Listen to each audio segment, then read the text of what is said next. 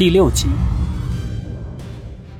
我深吸了口气，再次走出房间，来到王姨的家门口。我抬起手，再次敲响了对面的房门，里面依然没有任何人的回应。我看了看四周，确定周围没有人之后，我若无其事地蹲下身，掀开了门前的防滑垫。防滑垫下赫然放着一把钥匙，这是王姨家的钥匙。之前我曾经见过王姨把钥匙放在这里。我还跟王姨说过呢，说放这儿太不安全。王姨还笑着对我说：“说小偷想偷东西，一个门是挡不住的。”她还说这垫子下面有家里钥匙的事儿，只有我知道，让我别跟别人说。还说相信我的人品，不然也不会把房子租给我。我吞了吞口水，弯腰捡起了这把钥匙。要进去吗？我又不是去偷东西，我就去看一眼，就看一眼。我不断的做着心理斗争，最后还是把那把钥匙插进了钥匙孔内。房门被我打开，我的心里一阵砰砰乱跳。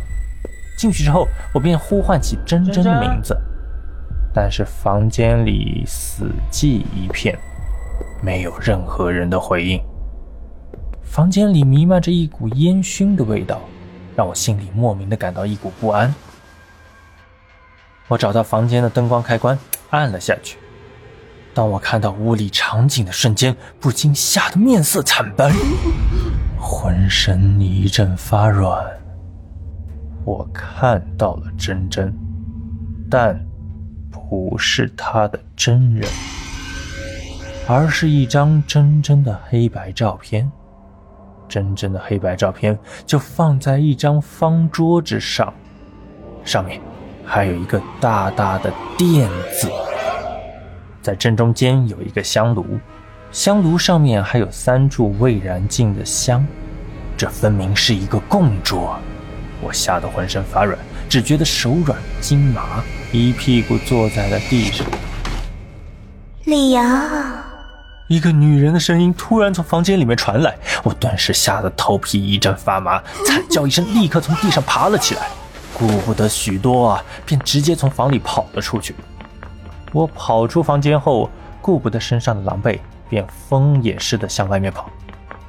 我看到那个算命老道还在那里，不禁像抓到了一根救命稻草，急忙说道：“先生，先生救我！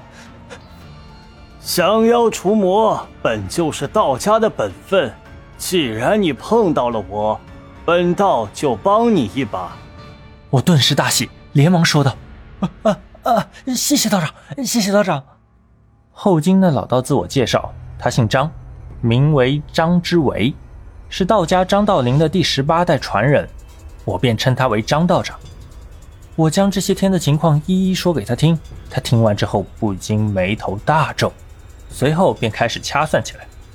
掐算了这么一会儿，张道长不禁倒吸一口凉气。脸色也变得难看起来。你已经被这厉鬼缠上了，而且阳气已经被他吸干了大半。现在的他把你身上的阳气吸干之前，是不会罢休的。我听完不禁脸色大变，连忙说道：“啊，道长救我！我 不想死啊！”可张道长唉，只是深深的叹了口气。本集播放完毕，可以关注主播并订阅本专辑，下集精彩继续。